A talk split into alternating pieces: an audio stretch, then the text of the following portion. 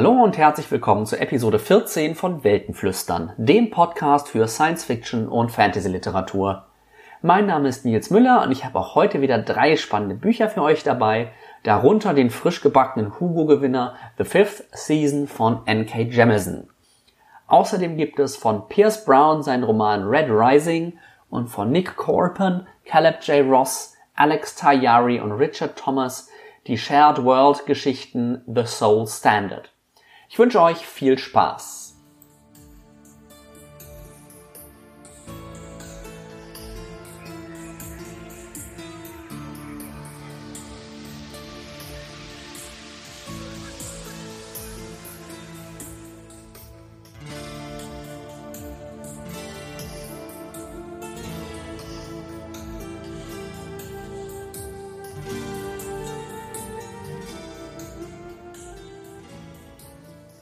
Let's start with the end of the world, why don't we?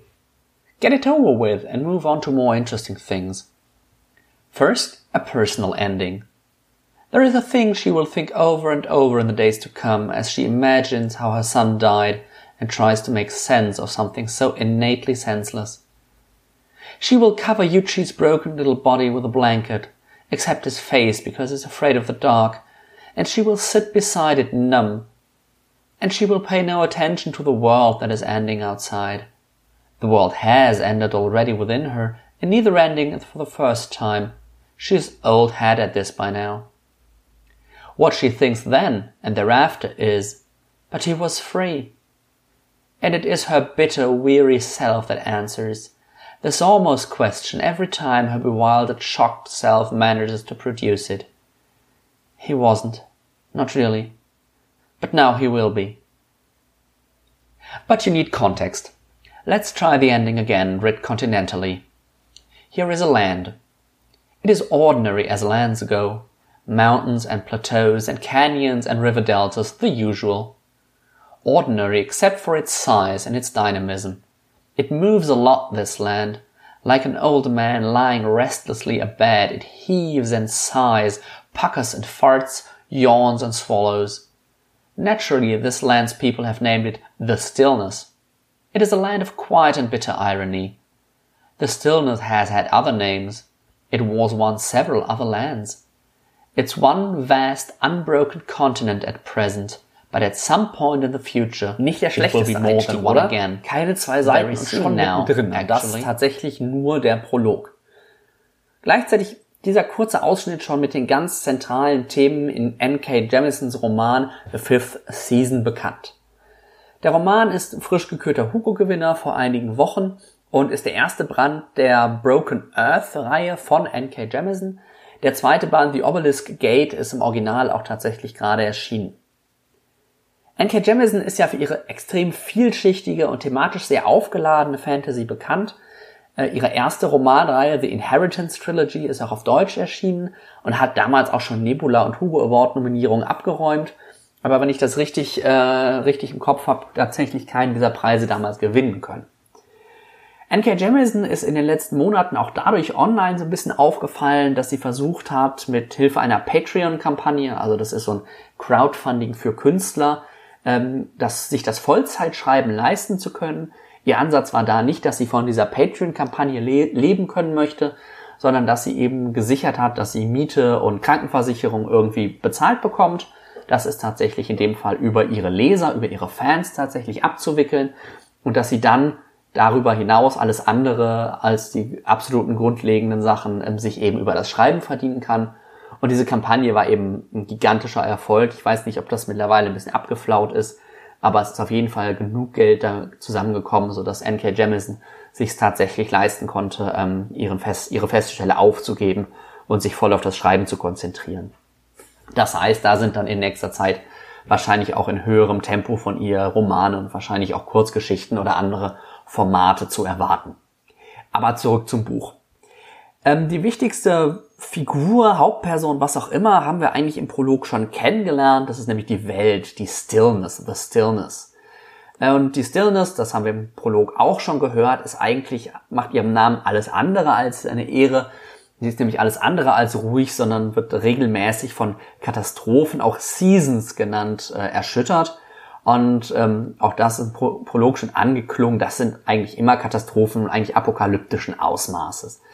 Konnte sich mehr oder weniger keine Zivilisation wirklich halten durch diese ganz starken Seasons, die auch über Jahrzehnte und Jahrhunderte sich erstreckt haben und eigentlich immer wieder die Welt komplett zurückgeworfen haben, so dass nur kleine Gruppen irgendwie unter besonderen Umständen überleben konnten. Nun ist es aber so, dass sich das Reich der Sanse, Sensi, ich weiß nicht genau, wie man das auf Deutsch ähm, übersetzen würde, tatsächlich geschafft hat, mehrere Seasons zu überleben, nämlich bisher äh, vier. Ähm, das war tatsächlich, Sansei klingt so ein bisschen wie ein ehemals eine Nation, also was, was wir als Staat verstehen würden, aber jetzt ist es eher so ein klassisches Fantasy-Reich, das sehr allumstreckend ist mit, mit Herrschern und einer sehr, sehr strengen Struktur.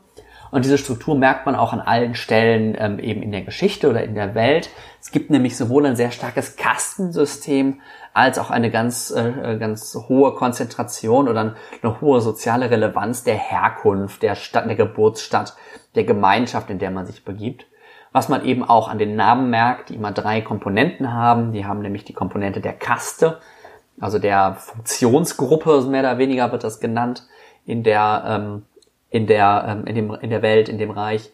Dann gibt es den eigentlichen Namen und dann eben noch nachgestellt als sowas wie Nachnamen, dann die, die Stadt, aus der man kommt oder die Gemeinschaft, in der man lebt.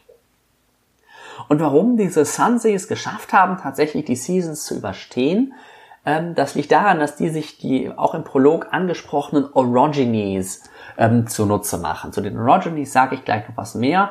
Das ist so eine ähm, Art von Magie, so eine Mischung aus Magier und Superhelden. Also eigentlich sind es Magier, aber das, was sie mit ihrer Magie können, macht halt doch irgendwie so ein bisschen so einen Eindruck, ähm, dass, dass das ein bisschen was Superheldenhaftes an sich hat.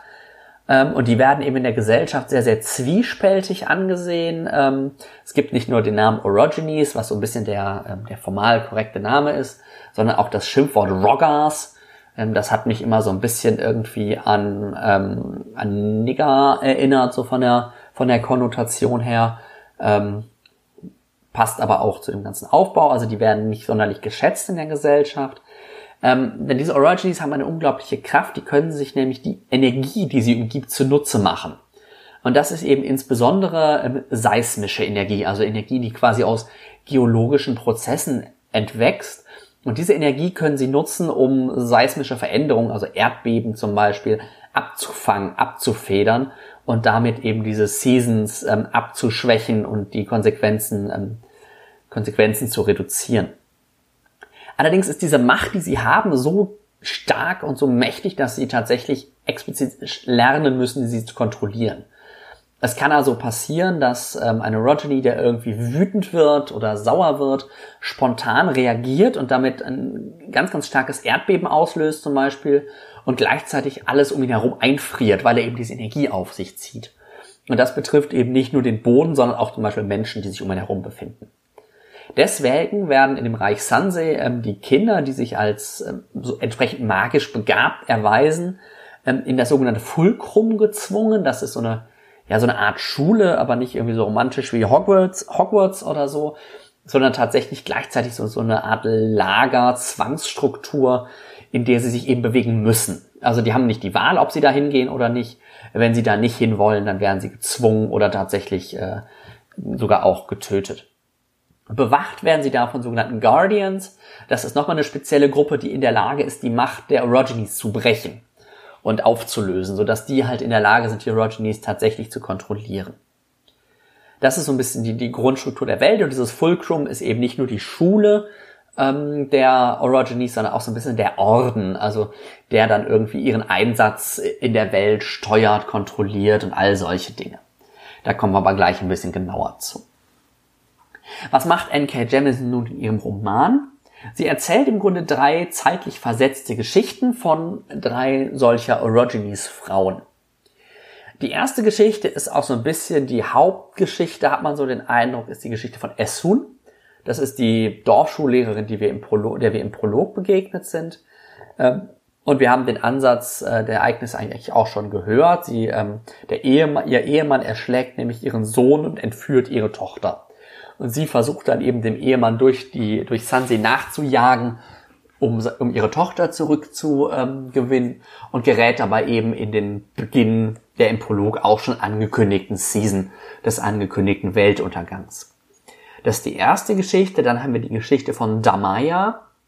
Damaya ist ein junges Mädchen, die aus ihrer Familie gerissen wird und die dann ihre Ausbildung im Fulcrum beginnt. Also da lernen wir so ein bisschen die, den Umgang ähm, des, des Reiches mit, den, mit jungen Orogenes kennen.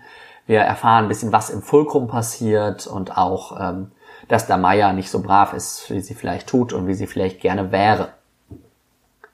Die dritte Hauptfigur ist Cyanide oder Cyanite. Ich weiß nicht genau, wie man das aussprechen soll. Cyanite ist eine ausgebildete junge Orogenes, also ein bisschen älter als Damaya. Und sie ist quasi, ja, Agentin des Fulcrums oder Beauftragte des Fulcrums. Sie reist mit einem Mentor zusammen in eine Hafenstadt, ähm, wo, sie, den sie, wo sie den Hafen von so Ablagerungen befreien soll, die eben verhindern, dass äh, Schiffe in den Hafen gelangen. Und das ist natürlich bei einer Hafenstadt tödlich, wenn da irgendwie keine Schiffe reinreisen können. Und gleichzeitig soll sie aber auch mit diesem Mentor ein Kind zeugen, denn es gibt tatsächlich ein Zuchtprogramm äh, mit Orogenes, wodurch eben neue, immer mächtigere und gleichzeitig aber auch leichter zu kontrollierende Magier Orogenes eben ja so wirklich produziert werden sollen. Das sind also die drei Geschichten, Essun, Damaya und Cyanide. Und alle drei werden, wie sich das äh, für gute Geschichten gehört, zu Beginn des Romans aus ihrer Welt gerissen und machen sich dann auch sowas ähnliches wie eine Heldenreise. Das ist von der Struktur nicht unbedingt äh, eine Heldenreise, aber es gibt so Elemente, die man da eben hat. Also dieses klassische rausgerissen werden aus der Welt, ähm, die Mentoren, die es irgendwie zumindest in einigen der Geschichten gibt und der Versuch irgendwie sich und die, die interne Entwicklung, der interne Wandel ähm, nur dass es eben nicht wie bei einer klassischen Heldenreise um den, die Entwicklung des Status quo ante sozusagen geht, also alles, die Gefahr abzuwenden und alles ist wieder so wie vorher, sondern tatsächlich eine viel, viel stärkere Betonung auf Veränderungen, auf Übergängen und ja, auf dem Ende der Welt im Grunde tatsächlich auch liegt. Das ist dann auch wirklich eines der großen Themen, das sich im Endeffekt sogar in der Struktur des Romans wiederfindet, ohne dass ich das spoilern will, Beginn und Ende. Denn im Grunde macht der, ist der Roman ein großes äh, Plädoyer oder eine große Demonstration dafür, dass es eigentlich nicht wirklich ein Ende oder ein Beginn von Dingen gibt. Es gibt nicht das Ende, wo dann alles stabil ist oder so, sondern es ist immer alles grundsätzlich in Bewegung und veränderbar. Und selbst wenn es irgendwie so sein sollte, dass Menschen sich schaffen, sich zu stabilisieren, irgendwie ein großes Reich aufzubauen oder eine Nation zu gründen, dann ist es halt irgendwie extern, in dem Fall die Erde, die den großen Schock auslöst und damit das alles erschüttert. Das zweite große Thema ist jetzt auch schon durchgeklungen in der Schilderung der Geschichten. Das ist im Grunde diese Unterdrückung der Orogenes mit allen Mitteln. Also, dass sie im Grunde fast wie Werkzeuge nur noch betrachtet werden, gesellschaftlich und sozial mehr oder weniger ähm, geächtet sind, aber halt tatsächlich einfach notwendig sind, damit das Reich in der Lage ist, ähm, die Seasons irgendwie ansatzweise zu überstehen sie werden eben gezwungen, sich selbst zu kontrollieren, sich, sich irgendwie dieser Struktur zu unterwerfen und dann eben voll zu internalisieren, dass sie ihre Macht kontrollieren müssen. Sie werden sogar dazu gezwungen, dieses Fulcrum, in dem sie leben und sich bewegen, aufbauen zu müssen. Gleichzeitig sind sie eben unverzichtbar für die Stabilität der Welt. Dafür haben auch in allen Geschichten eigentlich immer dieses Element des, des Durchbrechens dieser etablierten Strukturen, ähm, das irgendwie eine Rolle spielt. Wenn man sich die Welt anguckt, merkt man aber schon, dass das eine Welt ist, die nicht so klassisch individualistisch ist, sondern auf allen Ebenen, nicht klassisch individualistisch, eigentlich modern individualistisch, sondern auf allen Ebenen sehr kollektivistisch geprägt. Also wir haben die Orogenes, die sich quasi in den Dienst des Reiches stellen müssen, auch dazu gezwungen werden im Zweifel. Wir haben diese Kastenstruktur, diese Gesellschaftsstruktur, die ganz, ganz stark immer auf den auf den Dienst des Einzelnen, den Beitrag des Einzelnen für das Gesamte irgendwie abzielt. Und das ist natürlich auch nochmal ein ganz, ganz gewaltiger Unterschied irgendwie zu unserer Welt. Eine der ganz großen Stärken des Romans ist das großartige und atmosphärische Worldbuilding. Denn Jamison schafft es, alles Notwendige dann doch relativ gut klar werden zu lassen, ohne dass sie es mehr, dass sie es ausführlich beschreiben oder erklären muss. Und wenn sie es erklärt oder beschreibt, dann macht sie so ein bisschen so eine, ja, so wirklich so wie der, wie der Großvater, der das irgendwie erzählt. Wir haben diesen Ton auch im Prolog schon mal ein bisschen gehört, dass da so der Leser fast direkt, der dem Leser wird eine Geschichte erzählt, wie ein Erzähler, der sie wirklich da sitzend und immer mit dieser, ein bisschen mit dieser Metaebene, ich erzähle jetzt eine Geschichte, ähm, das zieht sich so ein bisschen durch Buch, auch wenn es nicht mehr so explizit ist wie jetzt im Prolog. Trotzdem bleibt die Welt auch nach wie vor fremd und man hat jetzt nicht das Gefühl, alles zu kennen, alles zu wissen, alles durchdrungen zu haben, ähm, aber man eben doch genug, um die Geschichte zu erzählen. Es bleibt auch nicht ganz klar, ob nicht eventuell die Welt, die wir da sehen und in der wir uns bewegen, nicht sogar unsere zukünftige Erde sein könnte. Es gibt da so an ein, zwei Stellen durchaus Hinweise darauf. According to legend, Father Earth did not originally hate life. In fact, as the lorists tell it, once upon a time Earth did everything he could to facilitate the strange emergence of life on his surface. He crafted even predictable seasons, kept changes of wind and wave and temperature slow enough that every living being could adapt, evolve. Summoned waters that purified themselves, skies that always cleared after a storm. He did not create life, that was happenstance, but he was pleased and fascinated by it, and proud to nurture such strange, wild beauty upon his surface. Then people began to do horrible things to Father Earth. They poisoned waters beyond even his ability to cleanse, and killed much of the other life that lived on his surface. They drilled through the crust of his skin, past the blood of his mantle to get at the sweet marrow of his bones. And at the height of human hubris and might, It was the Orogenes who did something that even Earth could not forgive. They destroyed his only child. Auch sind die Begriffe, die Jamison verwendet, zum Beispiel für Wissenschaften oder so, doch irgendwie äh, den irdischen, also in dem Fall den englischen Begriffen sehr ähnlich, aber doch eben anders. Also man erkennt klar, dass es das sein soll, aber es ist eben nicht dasselbe. Und ähm, das macht natürlich, wenn man diese Welt sich anguckt mit der Geschichte und im Hinterkopf hat, das könnte unsere Zukunft sozusagen sein, ähm, klingt das alles extrem dunkel und bedrückend und man muss auch sagen, das ist es auch. Also das ist kein Buch mit irgendeiner positiven, hoffnungsvollen Atmosphäre, sondern ziemlich düster und ziemlich dunkel. Doch nicht nur die Welt ist gut, sondern auch Jamison erzählt echt richtig klasse. Auf der einen Seite ist es wirklich schnell und actionreich, also man hat selten das Gefühl, dass gerade eine Länge da ist, aber trotzdem schafft sie es dem Ganzen die Tiefe zu behalten. Also es, ist nicht hier Bum Bum Krach, sondern man, sie erzählt auch tatsächlich Geschichten darüber. Und das liegt auch daran, dass sie ähm, gerade in der Geschichte von Essun eine äußerst ungewöhnliche Erzählform verwendet. Sie schreibt nämlich in der zweiten Person Singular. Das heißt, sie spricht den Leser ganz direkt an. Das ist am Anfang wirklich ungewöhnlich, dass man als Leser so als, als Figur des Romans behandelt wird. Also dass man sich nicht mit einer Figur identifiziert, dass ich mir quasi aussuche, mit wem identifiziere ich mich jetzt, sondern dass Jamison mir sagt, du bist das jetzt, du. Und halt auch die ganze Geschichte von Essun aus dieser Perspektive erzählt. Das schafft natürlich eine extrem starke Identifikation und lässt auch die Ereignisse, die da so passieren, extrem nah, nah an den Leser heranrücken. Da merkt man auch wieder, dass sich ähm, thematische Aspekte auch in der Erzählstruktur wiederfinden, gerade auf der Makroebene, aber dazu möchte ich jetzt nicht mehr sagen. Ich könnte jetzt über den Roman noch eine Menge mehr erzählen, aber es ist wahrscheinlich schon eines meiner längeren Reviews hier im Podcast, denn ich will jetzt auch nicht das noch länger werden lassen, denn ihr solltet den absolut verdienten Hugo-Gewinner nun wirklich selbst lesen. Also hopp hopp und den Kindle oder das, äh, das Buch gekauft und loslesen.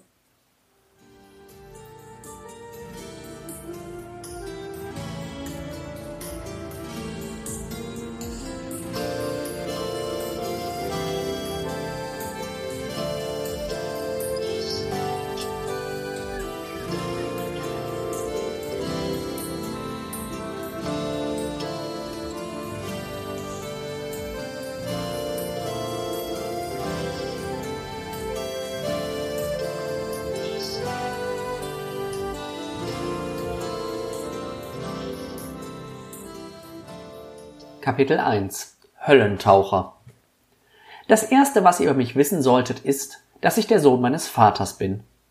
Und als sie ihn holten, tat ich, worum er mich gebeten hatte. Ich habe nicht geweint. Nicht, als die Weltengesellschaft die Nachricht seiner Verhaftung senden ließ.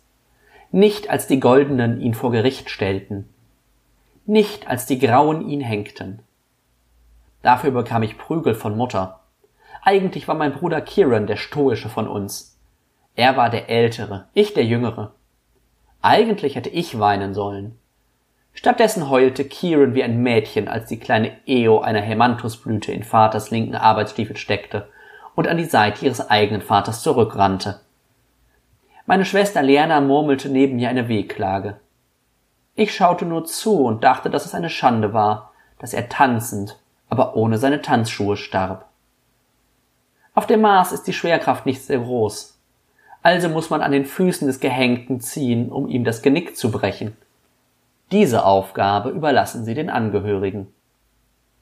Da sind wir nun also in der skrupellosen Kastengesellschaft von Pierce Brown Roman Red Rising. Erster Teil einer Trilogie, deren dritter Teil gerade erschienen ist, auch äh, mittlerweile auf Deutsch, also die ist komplett jetzt auch auf Deutsch verfügbar. Und es scheint wohl tatsächlich auch so zu sein, dass es da Ambitionen gibt, die entweder als, äh, als Kinofilm oder als Fernsehserie umzusetzen. Pierce Brown ist als, als Science-Fiction-Autor eigentlich nicht lange nicht aufgefallen. Ähm, ist ein sehr junger amerikanischer Autor, Jahr 1988 und ähm, er ist Politikwissenschaftler und es ist tatsächlich so, dass man das dem Roman auch anmerkt. Denn so wie er seine Gesellschaft konstruiert, wie er seine Welt baut, ist schon klar, dass er da auch eine, eine Vorbildung sozusagen hat über, ähm, über politische Systeme, Gesellschaftssysteme. Ähm, das finde ich sehr schön. Red Rising ist auch sein nicht nur sein erster bekannter Roman, sondern tatsächlich sein erster veröffentlichter Roman. Die Nachfolgebände ähm, Golden Sun und ähm, Morning Star, ich glaube der letzte heißt dann auf Deutsch Tag der Entscheidung, ähm, sind eben auch schon erschienen. Die Welt, in der wir uns bewegen, ähm, die Menschen haben damit begonnen, den Mars zu kolonisieren und ähm, haben das, machen das unter anderem mit Hilfe eines ganz strengen Kastensystems. Wir begegnen am Anfang des Romans den Roten, also den Reds. Das ist die Arbeiterklasse, während die Goldenen ähm, halt die Herrscher sind. Wir haben jetzt im Prolog auch gerade schon die Grauen, das sind so die, sind den Grauen begegnet, das sind so die Polizisten mehr oder weniger. Die Goldenen sind eben die Herrscher und die Roten sind die Arbeiter. Ähm, die Hauptfigur Darrow, das ist der äh, junge Red, dem wir im Prolog auch begegnet sind, ist Minenarbeiter auf dem Mars und die bauen dort Helium-3 ab. Und äh, das Helium-3 soll eben für das Terraforming des Marses eingesetzt sein und, un unabdingbar sein. Und deswegen fühlen sich die, ähm, die Reds auf dem Mars eben auch als absolut furchtlose Pioniere, die die, die die Grundlage dafür legen, dass es überhaupt möglich sein wird, den Mars zu kolonisieren.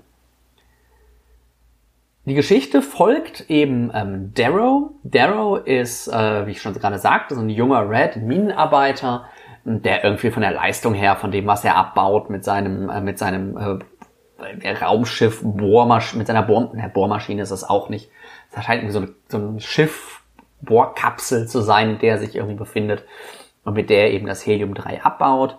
Ähm, er ist glücklich frisch verheiratet mit äh, Eo, die, der wir im Prolog auch schon über den Weg gelaufen sind. Die wurde also von irgendwie nur so einem kleinen Mädchen, das bei der äh, Hinrichtung seines Vaters dabei war, tatsächlich dann irgendwann auch zu seiner Ehefrau.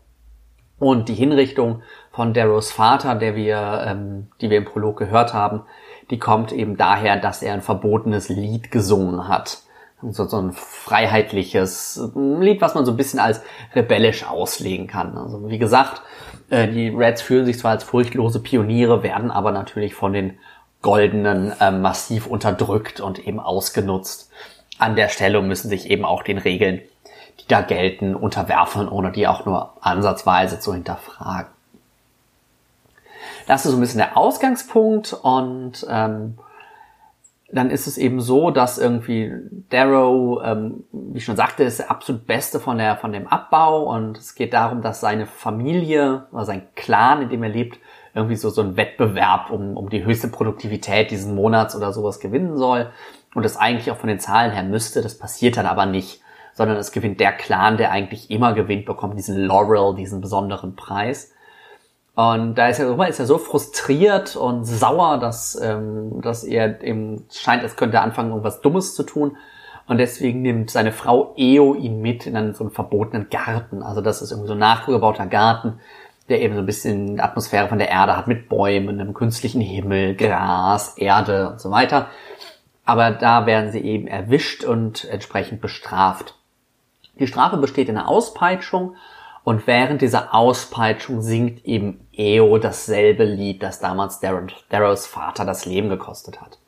Und wie das eben bei Darrows Vater war, kostet auch sie das das Leben, sie wird hingerichtet.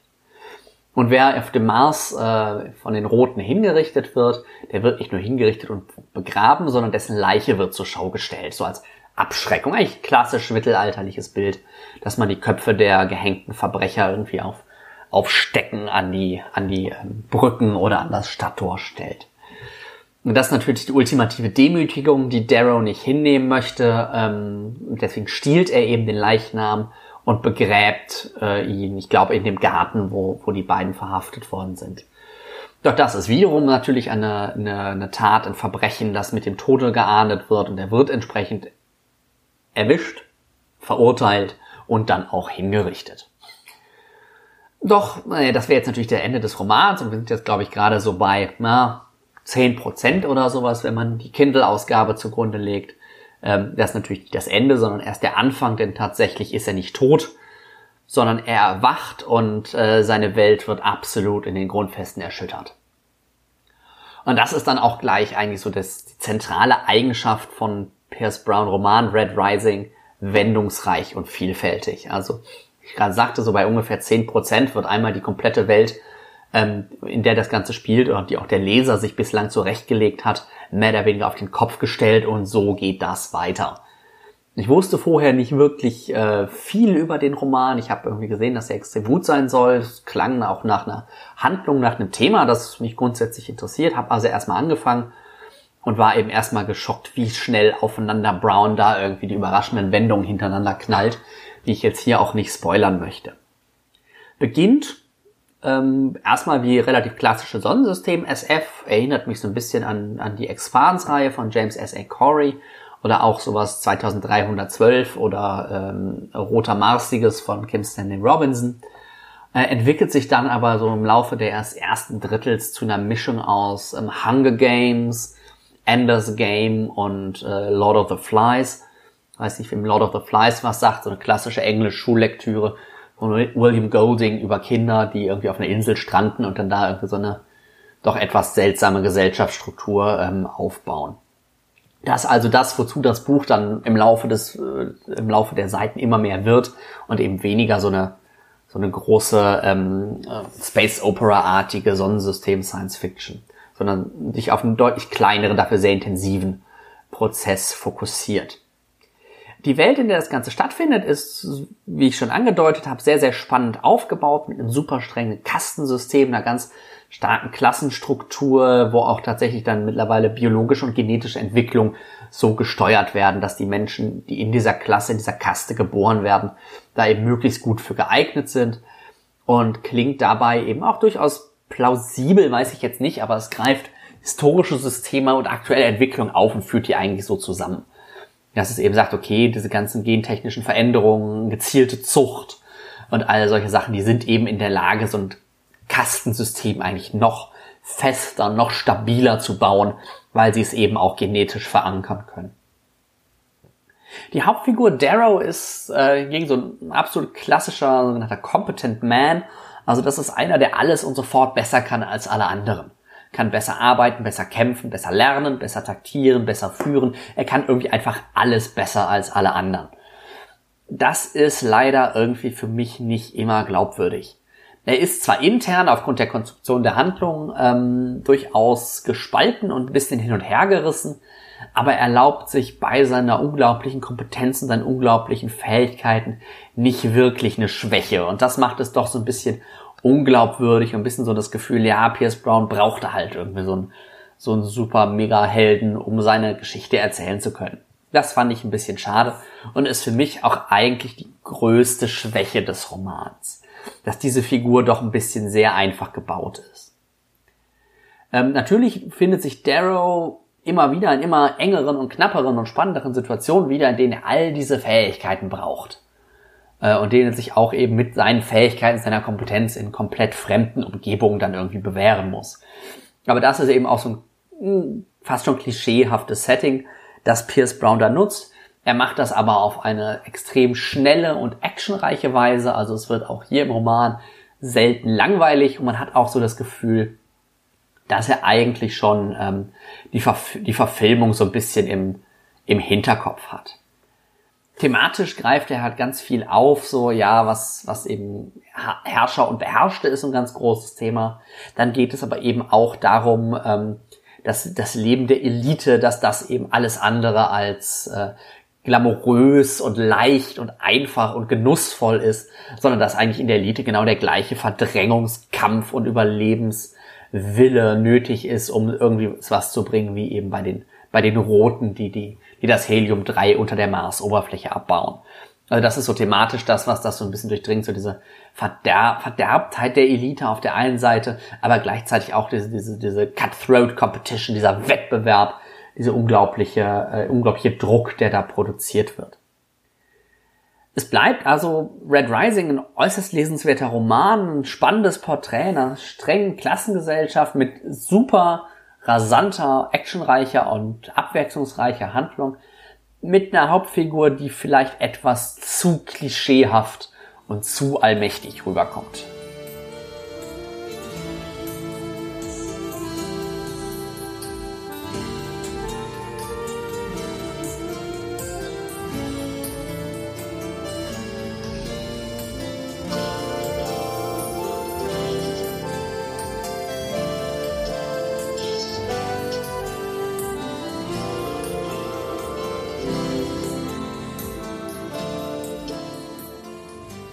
Financial District. Fall. Four corners. The flame flickers green and toxic with each bill I throw into the fire. The wind through the busted north window rouses the flames into spires of black smoke that leave the crumbling corner fire pit masonry dark and powdered. Each wadded bill bounces into the ash of hundreds before it. Like people, their governing currency returns to the earth. Ashes to ashes, dust to dust, and all that shit. It's been one of those hot summers come stale falls where everything smells like motor oil and shirts come only in shades of sweat. These breezes, even once tainted by the city itself, are a welcome respite. Mr. Rice had the fire pit installed four summers ago, a purchase I encouraged wholeheartedly. I supported the black leather couch, the on-spec original Garrity hanging just above the pit, the imported liquor, the commissioned crystal bidet, and the York organ cooler. Especially the organ cooler. This was back when a few paper bills flashed to the right table dancer could get a man laid. And Rice has his addictions to swinging skin, hence the cooler, his version of a shirt pocket full of singles. The metal monstrosity stands as tall as Rice himself, three times as wide and deeper than I'd care to find out. He has cash safes too, but this one is made specifically to weather the in-progress economy shift from dollars to favors and all the gifts, both inanimate and organic, sad economy implies. Wow, oder? Dunkel. In genau diese Welt entführen uns Scarlett J. Ross, Nick Corpen Richard Thomas und Axel Tayari. Das sind tatsächlich vier Autoren, von denen ich noch nie gehört hatte, die aber wohl im Horrorgenre schon einiges von sich reden gemacht haben, gerade im Bereich von Kurzgeschichten und Novellen. Und die Novellensammlung Soul Standard, die ich euch jetzt hier heute vorstellen möchte noch, zeigt auf jeden Fall warum. Äh, Soul Standard ist eine Sammlung von vier Geschichten, ähm, die allerdings in einer gemeinsamen Welt spielen. Also es äh, ist eine Welt, in der diese vier Geschichten sich befinden, oder eigentlich nicht nur eine Welt, nicht eine Welt, sondern nicht nur eine Stadt. Ähm, und naja, das Thema Stadt interessiert mich ja eigentlich immer und dann waren die Rezensionen so positiv, dass ich mal gesagt habe, okay, ich schaue mir das Buch mal an und habe das tatsächlich auch nicht bereut, weil es wirklich richtig, richtig gut zu lesen ist. Wir befinden uns also, also diese vier Geschichten befinden sich in einer dunklen, dystopischen Stadt, die auch, glaube ich, ohne Namen bleibt, in der gerade das Geld mehr und mehr seinen Wert verliert. Ihr habt das im ähm, Prolog gerade oder in meinem in dem Stück, was ich vorgelesen habe, angedeutet gehört. Es gibt zwei große Veränderungen. Einmal ähm, ne, verliert eben Geld seine Bedeutung. Das heißt, äh, in der Sprache dieser Welt äh, entwickelt sich das der Austausch vom Gold Standard, eben dem Geld, zum Soul Standard, also dem, dem menschlichen, dem Gefallen, dem Tausch, dem sozialen Netzwerk, im Grunde genau die Wirtschaft, die äh, durch das Geld eine Zeit lang mal abgeschafft worden ist oder auch jetzt in unserer realen Welt natürlich immer noch abgeschafft ist, wo eben nicht das Geld als so Universalwährung fungiert, die einfach jeder immer annimmt und die jeder immer loswerden kann, sondern wo tatsächlich so, ja, Gefallen, Tausch, soziales Netz, wo immer wieder geguckt werden muss, wer kann mir jetzt gerade womit helfen und was kann ich demjenigen bieten. Ein wichtiges Element dieser Wirtschaft, sowohl was eben das Geld angeht, was natürlich noch relevant ist, ähm, als auch eben diese Gefallen und dieses soziale Netzwerk, ähm, das ist auch schon aufgetaucht in dem kleinen Ausschnitt gerade. Das ist die, die, ja, sind Organe, Organspenden in Anführungszeichen. Die werden im Normalfall nicht freiwillig gespendet, sondern die werden geerntet. Das heißt, einerseits äh, kommt es sicherlich auch vor, dass Menschen äh, speziell umgebracht werden für Organe, aber viel relevanter ist es bei Menschen, die ähm, auf irgendeine Weise sterben, dass die Organe dann eben entnommen und verkauft und gehandelt werden können. Da gibt es eine sehr, sehr beeindruckende Szene, wo dann irgendwie ein Familienvater seiner, seiner Familie noch irgendwie Geld zukommen lassen möchte und sich irgendwie ganz, ganz dicht in, in Gaffertape oder in so, so Gewebeklebeband einwickelt ähm, und dann aus dem Fenster stürzt, damit sein Körper irgendwie zusammengehalten wird ähm, und die Organe eben möglichst wenig Schaden nehmen dabei und deswegen noch möglichst viel Geld für seine Familie bringen. Aber er muss eben auch gleichzeitig sicherstellen, dass irgendjemand da ist, der seinen Körper, seinen toten Körper dann einsammelt und tatsächlich zu seiner Familie bringt. Und eben nicht irgendjemand anders die Organe abgreift. Also das ist so für mich immer noch fast die Eindruck, ja, nicht nur fast, das ist die eindrucksvollste Szene irgendwie aus diesem Buch und zeigt auch, wie dunkel und wie gritty und dreckig ähm, diese Welt dann tatsächlich aussieht.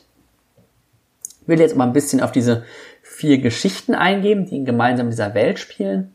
Und dazu muss man sagen, dass Shared World Geschichten extrem schwierig sind, sie tatsächlich gut zu machen. Weil natürlich die Autoren sich einerseits auf diese Welt einigen müssen, also es ist, muss irgendwie einen klaren Standard geben, was in dieser Welt geht und was nicht.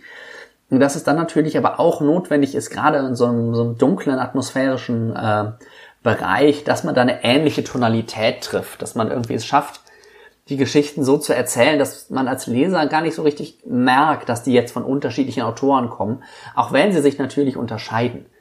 Ähm, und es muss eben darum gehen, dass sie zwar von verschiedenen Autoren kommen, aber in derselben Welt spielen. Und ähm, das schaffen die vier Autoren tatsächlich und auch die Tonalität ist sehr ähnlich.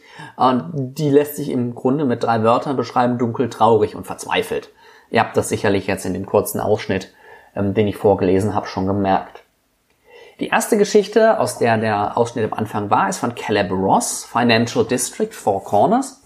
Da kriegen wir so ein bisschen so einen Einblick in die Welt der Elite dieser, dieser Welt. Wir haben, wir verfolgen eben diesen Banker, der da angefangen hat und der wird eben befördert so, zu so einer Art persönlichen Assistenten seines, des Bank, des Bankbosses und er muss halt irgendwie alles tun, was diesen Bankboss irgendwie zufriedenstellt. Und da, diese Geschichte greift einfach auf, so die Korruption und die Verderbtheit ähm, dieser Elite, die wir da sehen, ähm, aber zeigt aber gleichzeitig auf, dass die Menschen, die dort leben, auch nicht glücklich sind oder ohne Sorgen leben, sondern eben diesen Druck, äh, der da existiert, aushalten müssen und da irgendwie ihr Glück finden müssen und ihr Überleben sichern. Das ist tatsächlich sehr, sehr schön, also nicht, nicht schön, schön, sondern sehr gut und sehr eindrucksvoll gemacht und gibt einen ersten Eindruck und macht so ein bisschen auch Angst, wenn die Welt schon im Kopf, in der Elite so dunkel aussieht, wie geht das dann nur weiter? Und es ist tatsächlich so, die zweite Geschichte wechselt dann mehr oder weniger genau an den Gegenpol ähm, von Nick Corpon, Red Light District, Puños Sagrados, ähm, ist ein Blick so in den Untergrund der Stadt, in die dreckigen, industriellen, armen, noch ärmeren Viertel und äh, kommt auch gleich dann tatsächlich noch dunkler daher als die erste Geschichte. Wir verfolgen da einen Boxer, der irgendwie so das, das Ende seiner Karriere so langsam kommen sieht. Er ist nicht mehr in der Lage, die ganz großen Gegner zu besiegen, hat aber eben diesen einen Kampf, den er gewinnen muss. Und das Geld, was er da hofft zu gewinnen, braucht er eben nicht für sich selbst, sondern ähm, will er für die Pflege seiner geistig kranken Frau einsetzen. Und das zeigt also ganz, ganz eindrucksvoll, weniger jetzt so, so, eine, so eine gesellschaftliche Perspektive wie die erste Geschichte, sondern ein Einzelschicksal an einer Figur, äh, was man nicht alles tut, um, um seine Familie zu retten oder für die Familie zu überleben, weil es eben auch, äh, der Boxer muss eben nicht nur den Kampf gewinnen, sondern es geht auch für ihn darum, selbst zu überleben. Das ist dann auf der einen Seite ein Kontrast zu diesem Financial District, weil es eben die andere, das andere Ende der sozialen Leiter in der Welt im Grunde ist. Aber gleichzeitig, wenn man das aus unserer Welt beobachtet, ist der Unterschied gar nicht so groß und diese, diese gesamte andere Welt wirkt so, so dunkel, dass der Unterschied jetzt zwischen den Bankern und dem Boxer, ja, also ich wäre immer noch lieber der Banker als der Boxer, aber der Unterschied ist tatsächlich nicht so gewaltig. Äh, die dritte Geschichte, äh, da bringt uns Richard Thomas dann ein bisschen aus der Stadt raus. Die Geschichte heißt The Outskirts, Golden Geese. Ähm, spielen, wie der Name schon sagt, im Umland der Stadt. Und die ist tatsächlich ein bisschen wenig, ein bisschen ruhiger und ein bisschen weniger klaustrophobisch und nimmt ihre Dunkelheit eher daraus, dass diese Figur, dass die Hauptfigur ähm, ein ehemaliger Verbrecher aus der Stadt mit seiner Vergangenheit hadert. Also eher so, nimmt so ein bisschen Außenblick auf die Stadt, so einen Rückblick auf das, was in der Stadt passiert. Und ähm, dieser, ähm, diese Figur, ich habe jetzt gerade den Namen oder die genaue ähm, Rolle nicht mehr, nicht mehr im Kopf, ist eben krank, nähert sich also dem Ende seines Lebens, hat mit seiner Vergangenheit im Grunde den Frieden geschlossen. Also er sagt nicht, es war alles gut und alles richtig, was ich gemacht habe, aber er hat irgendwie für sich damit abgeschlossen und kann damit leben, eben ähm, als Verbrecher durch sein Leben in der Stadt gegangen zu sein. Äh, viel wichtiger ist ihm, dass er diese Fehler, die er irgendwie gemacht hat, so weit wieder gut machen will, ähm, um seine Tochter zu schützen, dass die eben nicht in Gefahr ist und dass die eben auch nicht äh, in seine Richtung abdriftet und irgendwie sein Leben lebt und äh, irgendwie nach, nach unten, nach unten stürzt, sondern tatsächlich ein gesichertes Leben leben kann. Da haben wir so ein bisschen so eine etwas melancholischere ähm, Atmosphäre drin, ein bisschen, ein bisschen mehr Distanz als in den ersten beiden Geschichten, was sie aber tatsächlich nicht weniger traurig und nicht weniger verzweifelt wirken lässt. Die dritte Geschichte ist dann, auch wenn sie von der Handlung her und von den Themen, die sie anspricht, auch noch sehr dunkel ist, aber tatsächlich irgendwie so ein bisschen hoffnungsfroher und so der, der Schimmer der Hoffnung ein bisschen am Ende der, der Sammlung, ist die Geschichte Ghost Town, Jamais Vous von Axel Tayari. Ähm, und es ist eigentlich von der Struktur her, von der Geschichte her eine, eine Detektivstory. Es ist nämlich der, ein Mann, der auf der Suche nach seiner Tochter ist. Die Tochter ist vor drei Jahren aus der Schule entführt worden oder verschwunden. Äh, das Problem ist aber, dieser Mann leidet an Gesichtsblindheit. Das heißt, er erkennt keine Personen an ihren Gesichtern. Selbst irgendwie die ihm nahestehende irgendwie Familie oder auch seine Tochter würde er nicht direkt am, am Gesicht erkennen sondern er muss sich immer irgendwie anders, äh, anders behelfen. Und diese Detektivgeschichte zeigt irgendwie doch, ja, auch mit den Figuren, die ihr auftauchen, da ist irgendwie ist, ist Hoffnung in dieser Welt. Diese Welt ist, ist dunkel und gritty und gefährlich und alles irgendwie sehr elend, aber da, da ist Hoffnung, da sind gute Menschen drin. Und das macht so ein bisschen die, versöhnt einen dann so ein bisschen mit dem Buch, das bis dahin doch extrem dunkel und extrem, ja, bedrückend auch war. Wie gesagt, diese Atmosphäre greifen, greifen die vier Autoren wunderbar auf. Und wenn man sich das so liest und darüber nachdenkt, dann erkennt man doch irgendwie die, die Segnungen unserer Zeit, warum wir es doch eigentlich mit der Welt, in der wir leben und der Zeit, in der wir leben, überraschend gut haben. Weil wir eben nicht diese, zu diesen Maßnahmen zurückgehen müssen, weil wir eben noch irgendwie so ein, so ein universelles Ding haben, mit dem wir tauschen können, wie wir das möchten. Und auch jeder irgendwie, naja, zumindest so ansatzweise irgendwie die Chance hat, da dran zu kommen und zumindest in unserer westlichen Welt auch wenige Leute ihre Organe verkaufen müssen, ähm, um irgendwie ihrer Familie das Überlebensnotwendig zu sichern. Auch wenn es natürlich so Geschichten und so Umstände auch hier gibt. Das besonders Erschreckende daran ist, ähm, es wirkt tatsächlich möglich und nicht zu sehr übertrieben. Also man hat immer so das Gefühl, ja, das, das, das das ist irgendwas, was, das könnte passieren. Das ist vielleicht nicht wahrscheinlich, dass es passiert, aber es ist, es klingt plausibel, es klingt irgendwie schlüssig. Und das macht es natürlich nochmal beängstigender, wenn man sich vorstellt, dass das tatsächlich passieren könnte. Soul Standard ist damit auch ein Roman so aus der Reihe, wenn Städte schief laufen und wird damit auch soziologisch interessant, einfach was natürlich für mich immer schön ist, weil es um soziale Integration, um Desintegration geht und gerade aber auch um die Rolle von, die abstraktes und eigentlich ja super unpersönliches Geld dabei spielt, Doch dass dann, wenn wir uns von diesem Gold Standard eben zum Soul Standard wegbewegen, dass das doch massive Konsequenzen hätte, die nicht alle äh, oder eigentlich auch von denen weniger oder nicht alle positiv gesehen werden. Also daher ist Soul Standard auch wieder eine absolute Leseempfehlung, gerade für Leute, die sich für das Dunkle, für so ein Blade Runner oder auch ein ähm, Perdido Street Station von China Neville begeistern konnten. Für die ist Soul Standard auf jeden Fall eine Lektüre wert und alle, die sich für Städte und Dystop Dystopien interessieren, mit Sicherheit auch.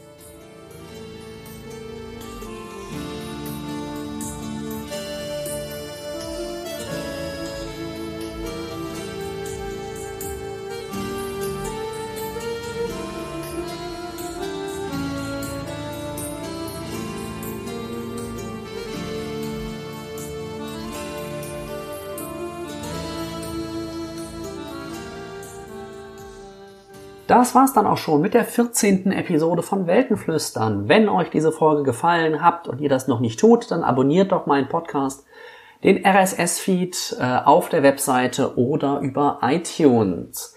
Auf Social Media könnt ihr mich auch auf diversen Plattformen kontaktieren, followen, befrienden, was auch immer. Bei Facebook findet ihr eine Fanseite zu Weltenflüstern. Bei Twitter bin ich persönlich als Weltenkreuzer. Bei Goodreads findet ihr mich als Nils Müller aus Dortmund und bei YouTube könnt ihr den Channel Weltenkreuzer folgen. Da gibt es auch immer mal wieder Rezensionen aus diesem Podcast dann im Video.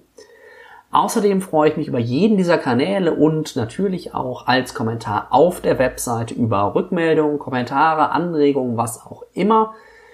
Diese Episode findet ihr auf weltenflüstern.de slash 14.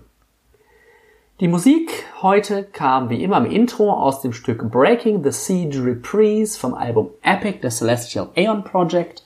In der Pause und im Outro unterhielt euch diesmal das Stück Colors of Life von Patrou und beide Musikstücke ebenso wie diese Episode von Weltflüstern stehen wie immer unter einer Creative Commons Attribution Non-Commercial Share-alike Lizenz.